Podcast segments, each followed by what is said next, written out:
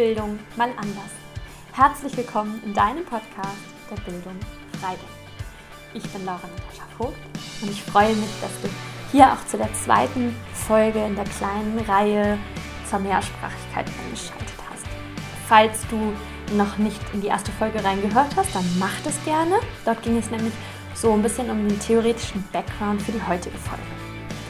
Heute soll es nämlich um die praktische Umsetzung von Einbezug von Mehrsprachigkeit in den Unterricht gehen. Ich möchte dir ähm, ein bisschen erzählen, was möglich ist innerhalb des Konzeptes und ich möchte ähm, unseren Unterrichtsentwurf vorstellen. Kleine Rekapitulation vom letzten Mal. Wenn man Mehrsprachigkeit im Unterricht nutzt, werden sowohl die kognitive als auch die kommunikative Funktion von Sprache genutzt. Und das kann für das fachliche Lernen sehr effektiv sein. Neben der pädagogischen Wertschätzung dieser vielfältigen Lebenswerte, Lebenswelten kann ähm, die Verwendung der Familiensprache im Fachunterricht, besonders dann, wenn man auch nochmal deutsche Reformulierung verlangt, das Fachlernen auch sogar verbessern. Lernende, die begrenzte Kompetenzen in der Unterrichtssprache Deutsch haben, können sich mehr mit einbringen. Ähm, es ist also lernförderlich für diese ähm, SchülerInnen, weil sie sich dadurch natürlich auch viel leichter am Unterricht beteiligen können. Außerdem wird der informelle Zugang verbessert. Das bedeutet, dass, äh, das hatte ich in der letzten Folge nochmal genauer erklärt, bestimmte bildungs- und fachsprachliche Register ähm, der Familiensprache, in denen das jeweilige Konzept gelehrt werden, aktiviert werden. Unterschiedliche Sprachen können außerdem nicht nur bei den Lernenden, die die Sprachen selber sprechen, sondern auch bei allen anderen zu interessanten anderen Denkweisen führen, ähm, die eine Mehrspe mehr Wortfindungsstörungen, mehr perspektivische, ähm, einen mehr perspektivischen Blick auf das gleiche fachliche Konzept ermöglichen. Also zusammenfassend lässt sich sagen, wenn man die Mutter- und die Fachsprache, in dem Fall Deutsch, vermischt und vernetzt, kann das lernförderlich für die betreffenden SchülerInnen sein und auch für das fachliche Konzeptverständnis aller SchülerInnen. In der letzten Folge findest du auch alle Studien, die diese ganzen Dinge belegen und kannst dich noch mal ein bisschen näher einlesen, wenn du möchtest. Heute will ich dir, wie eben schon erwähnt, ein Konzept etwas näher vorstellen. Das Konzept ähm, habe ich auch in meiner Projektarbeit beschrieben. Für diejenigen, die auf Instagram ähm, den Podcast verfolgen, da habe ich auch schon einen Ausschnitt daraus gepostet in meiner Story. Ich werde euch die Projektarbeit auch nochmal zur Verfügung stellen. Ich muss nur erst mit Nina sprechen, weil die unsere Webseite betreut, wo genau dann die Projektarbeit zu finden sein wird. Dann kannst du auch da nochmal reinlesen, wenn du magst. Das Konzept, was ich euch vorstelle, ist von Prediger Uribe und Kutzu von 2019 und da geht es um die Mehrsprachigkeit als Ressource im Fachunterricht. Ursprünglich ist das für den Mathematikunterricht entwickelt worden, ähm, ist aber eigentlich für alle Kinder, für alle SchülerInnen in der Primar- und Sekundarstufe anwendbar mit mehrsprachigem Hintergrund und auch übertragbar auf andere Fächer. Grundsätzlich besteht dieses Konzept aus drei Unterrichtsentwicklungsschritten, ähm, die man durchgeht. Der erste ist, dass ähm, andere Sprachen akzeptiert werden, indem man Mehrsprachen, das Mehrsprachen, das Nutzen von Mehrsprachen erlaubt ähm, und zulässt.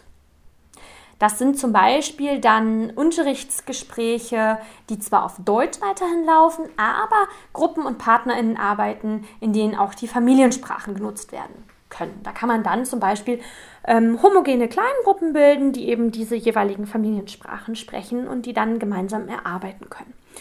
Die jeweilige Aufgabe, um die es dann geht. Dann der nächste Schritt, der zweite Schritt ist das bewusste Anregen der Mehrsprachen.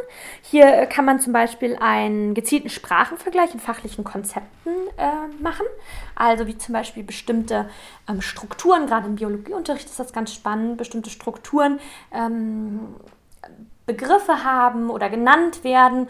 Ähm, und dadurch kann man genau dieses eben erwähnte Konzeptverständnis erhöhen, weil in einer anderen Sprache vielleicht die jeweiligen Konzepte anders heißen. Das Beispiel, was hier genannt wurde von äh, den AutorInnen, war, ähm, dass zum Beispiel Brüche in anderen Sprachen anders benannt werden. Also bei uns ist es ja ein Drittel und da wird es dann drei, drei von eins oder so benannt ähm, oder drei zu eins.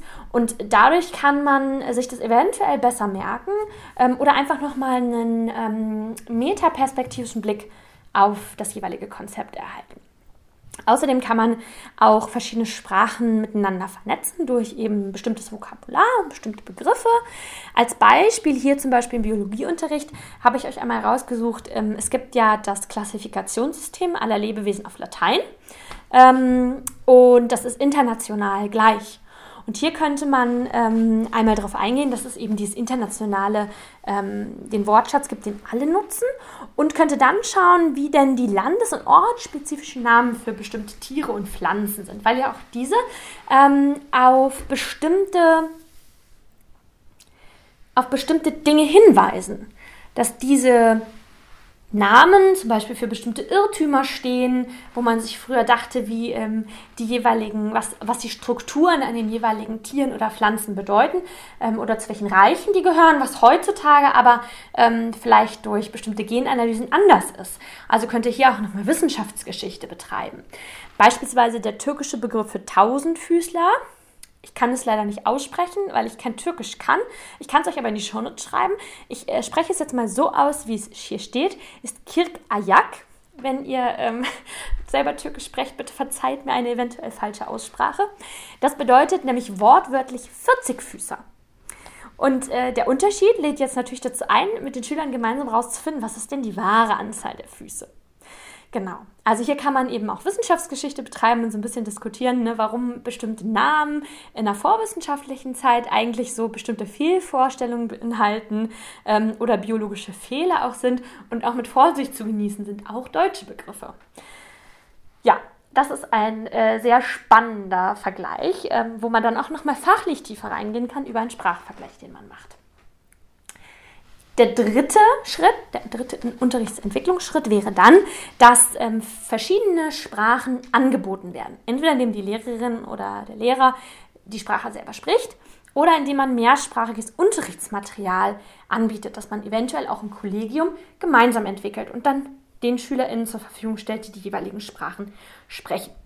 Insgesamt lässt sich auf jeden Fall feststellen, dass hier durch die verschiedenen Sprachen die interessanten Denkweisen unterstützt werden, um so auch ähm, ein facettenreicheres Verständnis der verschiedenen fachlichen Konzepte ähm, zu unterstützen. Ein besonderer Aspekt dieses ähm, Unterrichtsentwicklungsmodells, dieser drei Unterrichtsentwicklungsschritte, ist ähm, das multilinguale Languaging. Das ist ein unterrichtspraktischer Ansatz, wo gezielt verschiedene Sprachen miteinander verknüpft werden. Ein Beispiel wäre, dass zum Beispiel äh, MitschülerInnen sich gegenseitig eine Aufgabenstellung in ihrer jeweiligen stärkeren oder Familiensprache erläutern und ähm, genau in der Familiensprache dann Lösungsvorschläge untereinander ähm, begründen. Und am Ende, das ist auch mit deutschen Reformulierungen dann gemeint, wird der Lösungsversuch in der Klasse ähm, in der Unterrichtssprache Deutsch vorgetragen. Die Grundlage ist hier, dass die Sprache, das habe ich eben auch schon mal in der Einführung erwähnt, sowohl kommunikativ genutzt wird als auch kognitiv. Wenn du da noch mal so ein bisschen tiefer reingehen möchtest, würde ich dir auch empfehlen, noch mal in die letzte Folge reinzuhören. Dort habe ich nämlich nochmal auf die empirischen Befunde bezüglich ähm, dieser, des Hintergrundes da bin ich nochmal eingegangen. Grundsätzlich kann man sagen, dass Verstehensprozesse, die ähm, während der kommunikativen Nutzung der verschiedenen Sprachen ähm, ablaufen, den Aufbau von bestimmten kognitiven Prozessen unterstützt. Also die Kommunikation jetzt nicht nur für den Spracherwerb, hilfreich ist, sondern eben auch für so einen mentalen Wissensaufbau oder Ausbau, je nachdem, ähm, wo das jetzt thematisch eingeordnet wird. Zusammenfassend lässt sich also hier auch sagen, dass ähm, eine häufige Sprachvernetzung im Unterricht ähm, eben lernförderlich für das Fach- und das Konzeptverständnis ist und der Einbezug der mehrsprachigen Ressourcen, die du vielleicht auch in deiner Klasse hast, ähm, eine stärkere Partizipation, eine stärkere Beteiligung am Unterrichtsgespräch ermöglicht, auch die Identität der SchülerInnen als kompetente Lernende stärkt und ähm, eben ein vertiefendes ähm, Durchdenken der Inhalte ermöglicht wird. Da gehe, schlage ich wieder den, die Brücke zu der Mehrperspektivität. So, was ist jetzt unser konkreter Unterrichtsentwurf gewesen? Wir haben eine äh, Stunde entwickelt für eine Grundschule und haben uns auf den Rahmenlehrplan Berlin bezogen. Da gibt es einen Themenkomplex, ähm, wo das Tierreich betrachtet wird. Die Themenreihe heißt Alle wollen ein Haustier. Das Thema unserer Stunde ist die Katze ein Schleichjäger. Wir haben uns jetzt, ähm, wir sollten uns überlegen, wie unsere Klasse aufgebaut ist. Wir haben jetzt gesagt, wir haben drei Schülerinnen und Schüler mit Hebräisch und fünf mit Arabisch, ähm, arabischem Hintergrund. Und ähm, wichtig ist hier, dass unsere Lehrperson weder Arabisch noch Hebräisch sprechen können muss. Das fachliche Ziel ähm, von der Stunde ist, dass die SchülerInnen einen Wissenserwerb haben. Natürlich, ne, bezüglich der Katze, also hier sich Fachbegriffe aneignen, ähm, die sie dann später in der folgenden Unterrichtsreihe zum Thema Haustiere benutzen können. In der ersten Phase haben wir das Vorwissen aktiviert, das äh, kennt ihr wahrscheinlich auch, äh, macht ihr im Unterricht bestimmt bei euch auch so. Wir haben dazu vier Begriffe an die Tafel gehängt und das einfach in allen drei Sprachen gemacht, nicht nur in ähm, Deutsch. Und in den Kleingruppen, wir haben dann zwei ähm, Kleingruppen eingeteilt, also alles natürlich jetzt theoretisch eingeteilt in ähm, familiensprachhomogene Gruppen, also eine Gruppe Arabisch und eine Gruppe Hebräisch. Ähm, können Sie dann so in Murmelrunden diese, ähm, dieses Thema besprechen ähm, und diese, diese Wörter besprechen. Das soll dann eben so ähm, die Einführung in das Thema sein und die Lehrkraft kann dann am Ende nochmal Komposita aus den jeweiligen Wörtern bilden, da nochmal auch über ähm, die Wörter, im, die zusammengesetzten Wörter in der jeweiligen anderen äh, Sprache, in den jeweiligen anderen beiden Sprachen sprechen und dann kann das Thema vorgestellt werden. In der zweiten Phase gibt es dann die Textarbeit. Ähm, wir haben einen Text, der ungefähr ähm, 140 Wörter enthält und wo es so um das Jagdverhalten, das Beuteschema der Katzen geht. Und ähm, wir haben hier, also hier sollen die Schüler erstmal Verben und Adjektive ähm, finden, um diese dann später im nächsten Schritt auch zu benutzen für die Beschreibung von, einem, von so drei Bildern, wo die Katze so jagt.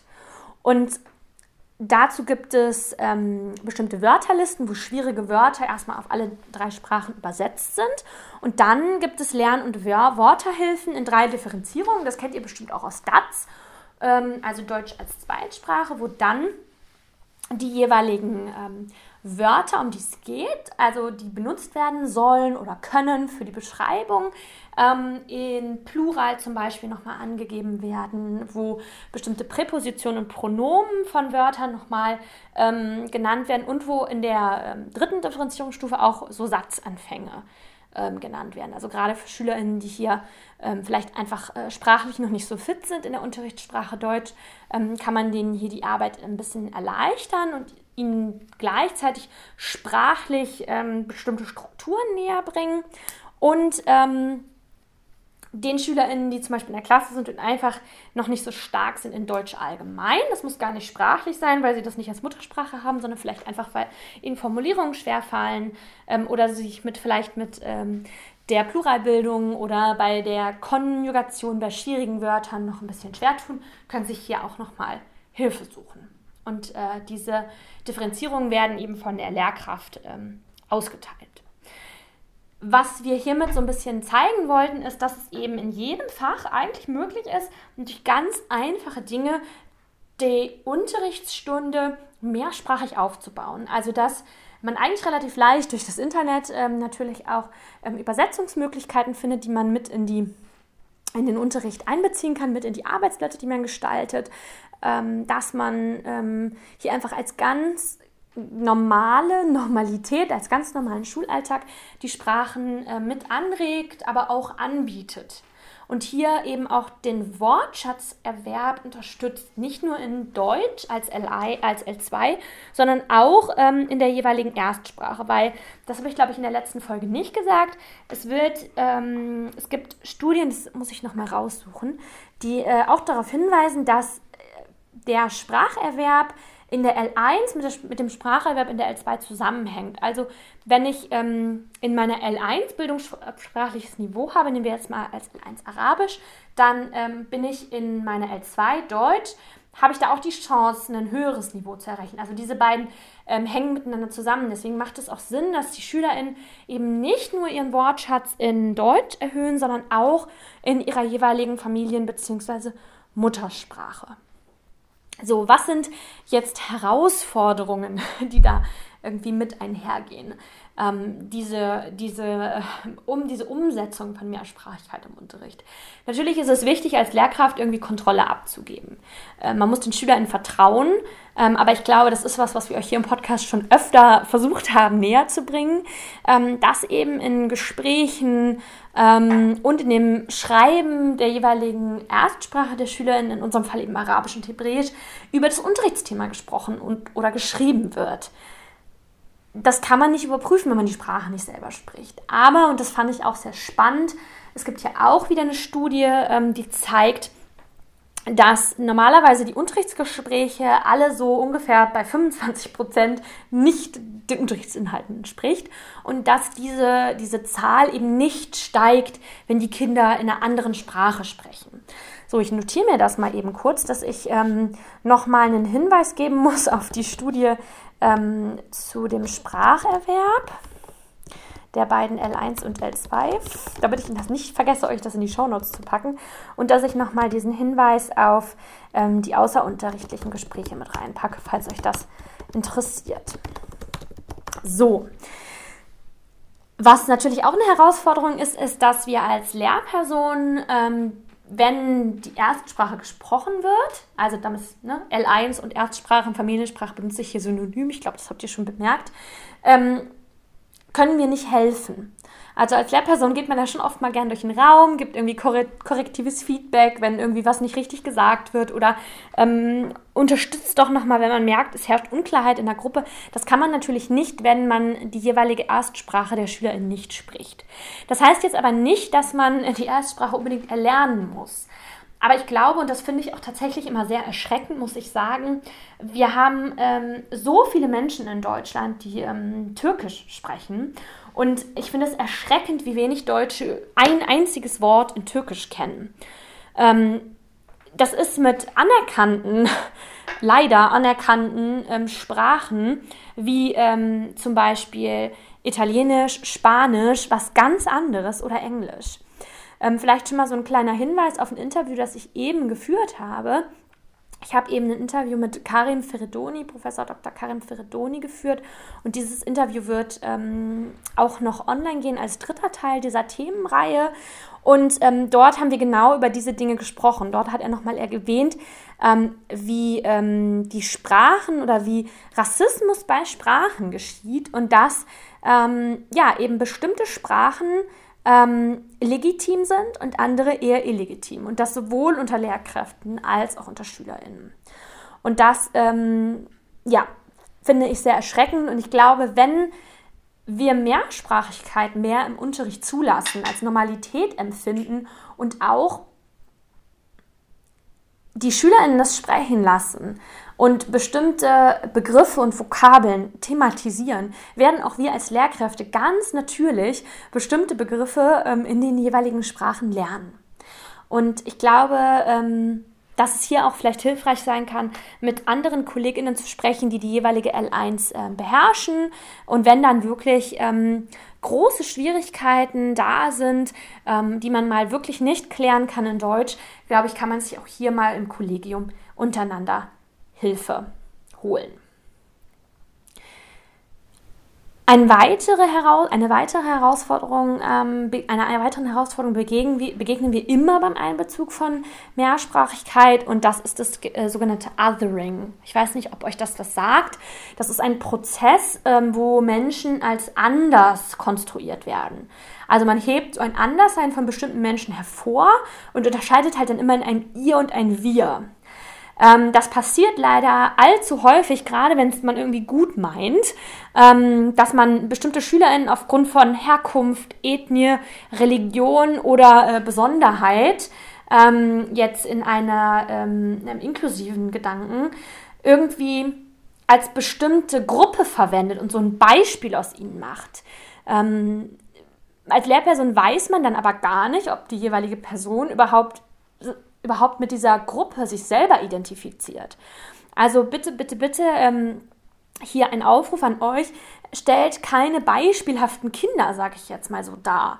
Also die von irgendwas erzählen sollen, ähm, was, sie, was sie irgendwie ähm, können. Also nur weil ähm, jemand vielleicht Arabisch spricht, heißt das noch lange nicht, dass man diese Person, dieser Person sagen soll, sie soll jetzt mal aus dem Stehgreif heraus irgendwie ähm, was von, vom Islam erzählen. Das ist sehr übergriffig und äh, stellt sie eben sofort als etwas anderes dar. Bitte nutzt, wenn ihr bestimmtes kulturelles Lernen ermöglichen wollt in der Schule, ähm, immer Fachwissen oder Expertinnenwissen. Das ist auch bezogen auf die Mehrsprachigkeit. Das heißt nicht unbedingt nur, weil ähm, ein, ein Kind ähm, vielleicht einen arabischen oder polnischen oder russischen Hintergrund hat, heißt das nicht unbedingt, dass sie das auch, die Sprache auch unbedingt sprechen oder beherrschen und erst recht nicht, dass sie Fachbegriffe beherrschen. Das kann natürlich sein, muss aber nicht. Und indem wir von ihnen dann verlangen, Expertinnen zu sein für den Bereich oder für die Sprache, ähm, stellt sie das als etwas anderes dar. Und das kann Rassismus eher befördern. Also bitte hier seid da ganz, ganz vorsichtig und achtsam mit und ähm, bezieht lieber das Internet mit ein oder ihr ladet Expertinnen ein oder Expertinnen aus dem Kollegium. Ähm, macht da nicht die SchülerInnen zu Expertinnen.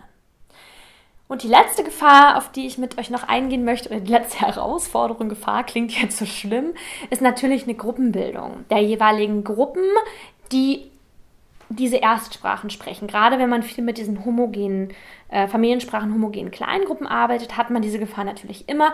Ich glaube, das muss ich euch als ähm, Zuhörerinnen unseres Podcasts jetzt nicht unbedingt sagen, aber ich würde euch nahelegen, dass ihr gruppenbildende Maßnahmen macht.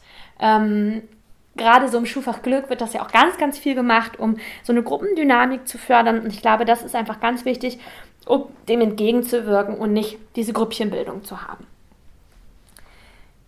So, ich hoffe, ihr konntet für euch auch aus dieser Folge einiges mitnehmen. Ich habe euch einiges in die Show Notes gepackt. Ich habe ähm, euch Unterrichtsentwürfe reingesetzt von der Uni Duisburg-Essen. Da werden jetzt nicht unbedingt aktiv Sprachen mit einbezogen, aber es ist auf jeden Fall ähm, DATS-freundlich. Da sind Materialien schon aufbereitet. Ähm, da haben auch wir uns die Vorlage aus unserem unserer, unserer Unterrichtseinheit herausgenommen und die dann eben einfach nochmal ein bisschen abgewandelt in Bezug, in Bezug auf unsere Erstsprachen. Wie gesagt, ich werde euch auch unsere Projektarbeit zur Verfügung stellen. Ähm, ich muss nur noch mal besprechen, wo genau wir das auf unserer Webseite machen können. Ähm, ich habe euch noch mal eine Zeitschrift unten rangehängt, ähm, wo es um das Thema Mehrsprachigkeit geht. Lernende Schule, vielleicht kennt ihr ähm, die Zeitschrift. Ähm, da gibt es einen ganz spannenden Artikel über Mehrsprachigkeit im Biologieunterricht. Außerdem ähm, habe ich euch einen Podcast verlinkt, der LMU München, wo es zum Thema Mehrsprachigkeit in der Schule auch nochmal zwei oder drei Beiträge gibt. Und ähm, ich habe euch den Faktencheck des Mercator-Instituts Mythen und Legenden von Mehrsprachigkeit angehängt. Klickt euch doch mal ähm, durch die unterschiedlichen Sachen durch, je nachdem, was euch hier interessiert. Ich hoffe, dass euch ähm, diese Themenreihe bis jetzt ähm, viel äh, Spaß und auch Wissen bereitet habt. Wenn ähm, ihr das mit irgendjemandem teilen wollt, ähm, den ihr kennt, wo ihr sagt, oh, das ist äh, spannend. Wenn ihr ähm, euch andere Themen noch im äh, Podcast wünscht, also auch wirklich so ganz äh, praktische, ähm, aufbereitete Themen, die euch Hinweise geben, was ihr mit eurem Unterricht noch machen könnt, wenn ihr Lehrpersonen seid, dann schreibt uns doch gerne an unserer, unser Handy, unser WhatsApp-Handy äh, unser WhatsApp-Handy, oh Gott, unser Podcast-Handy. Da kannst du uns auf ähm, Telegram, äh, WhatsApp etc. schreiben. Du kannst auch gerne auf Instagram schreiben. Ähm, du kannst unseren Podcast natürlich auch gerne auf Instagram teilen. Wir freuen uns sehr. Wie gesagt, sei ganz gespannt. Es kommt noch eine Folge ähm, mit Professor Dr. Karin Feridoni. Freue dich darauf. Das wird ganz spannend. Wir sprechen nochmal über Rassismuskritik und ich wünsche dir hier jetzt erstmal einen wundervollen Samstag und ein tolles Wochenende. Gemeinsam in Verbundenheit einen Unterschied machen. deine Laura.